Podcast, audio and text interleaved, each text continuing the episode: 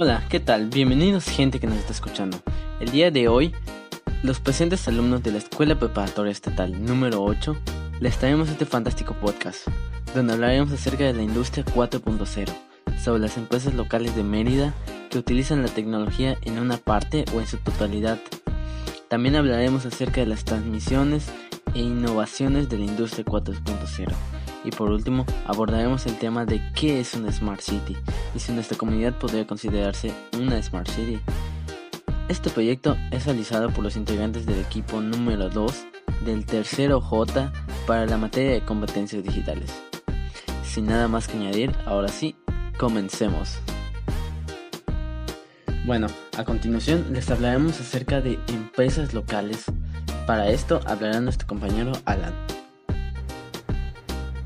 Para empezar, hablaremos acerca de dos empresas que son locales y que usan la tecnología para desarrollar sus productos, no tan solo a nivel local, sino que con ayuda de la tecnología han logrado exportar estos productos a nivel nacional e internacional. El número uno sería Bepensa. Es una empresa con sede en la ciudad de Mérida, Yucatán. Fue fundada en el año 1946 por Fernando Ponce G. Cantón y que dispone de los siguientes servicios bebidas, motriz, industrial, servicios financieros y spirits.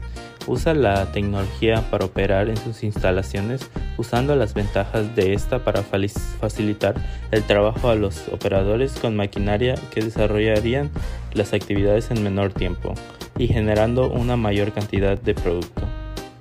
El segundo caso sería La Lupita, fundada en 1970 por el señor Antonio Ortiz Durán Inicia con la fabricación de condimentos con la ayuda de su esposa e hijos. En 1978 inicia con la fabricación de botanas, las cuales eran vendidas en el barrio de San Sebastián. Calidad de producto, capacidad de innovación, equipo de producción de alta tecnología conocidos en el mercado, diversificando del mercado regional, capacidad tecnológica para desarrollar productos y procesos. Ambas empresas han sabido utilizar y apegarse a las nuevas tecnologías para utilizarlas a su favor y así agrandar su venta y producción, no tan solo en su terreno hacia nuevas fronteras y expandirse a producir nuevos productos como en el caso de Bepensa, que no solo se quedó en jugos y autos. En cambio, la Lupita ha invertido con sus tecnologías y ha apostado por dedicarse a una exportación internacional. Con ello vemos a una empresa que sobresale utilizando las nuevas tecnologías. Ok, eso ha sido bastante interesante. Ahorita pasaremos con nuestra compañera Auri. El concepto de Industria 4.0 surge en Alemania en 2011 para hacer referencia a una política económica gubernamental basada en estrategias de alta tecnología caracterizada por una automatización la digitalización de los procesos y el uso de las tecnologías de la electrónica y de la información en la manufactura.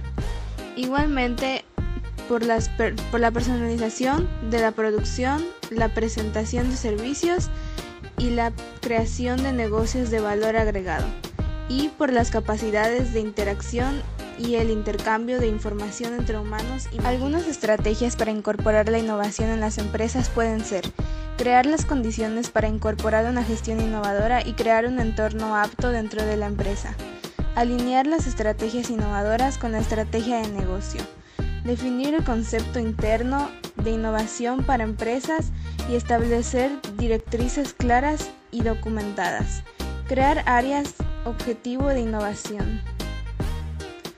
Definir indicaciones estratégicas para medir la rentabilidad empresarial. Asignar la manufactura y los recursos necesarios adecuados.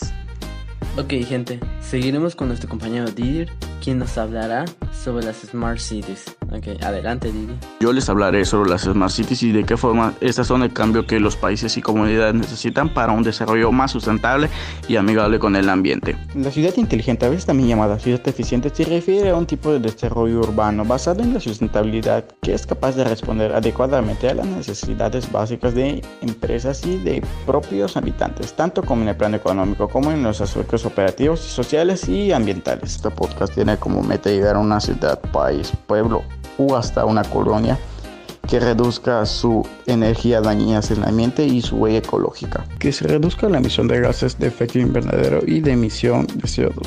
La meta que es que todo reduzca un 30 o un 15%, pero esto tendrá la implementación de las nuevas tecnologías, las cuales nos ayuda a mantener el equilibrio con el ambiente. Bueno, finalmente nuestra compañera Dominique tiene algunas palabras a continuación. Esperamos que la información presentada sea de su agrado. Como último punto, hablaremos acerca de nuestra comunidad, si es posible llamar o considerar que nuestra ciudad se pueda convertir en una Smart City, o si ya lo es. Nuestra ciudad cuenta con avances tecnológicos, pero consideramos que aún le falta mucho para que se pueda considerar una Smart City, ya que el uso de la tecnología para realizar actividades o para desarrollar un trabajo aún están siendo presentadas y aplicadas en algunas empresas.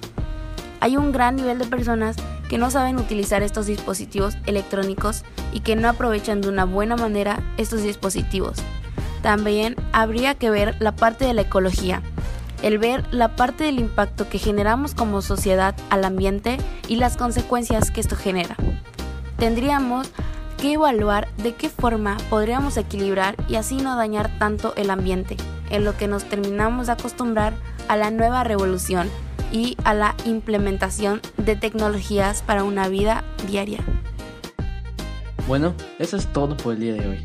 Esperamos que la información presentada haya sido de su agrado.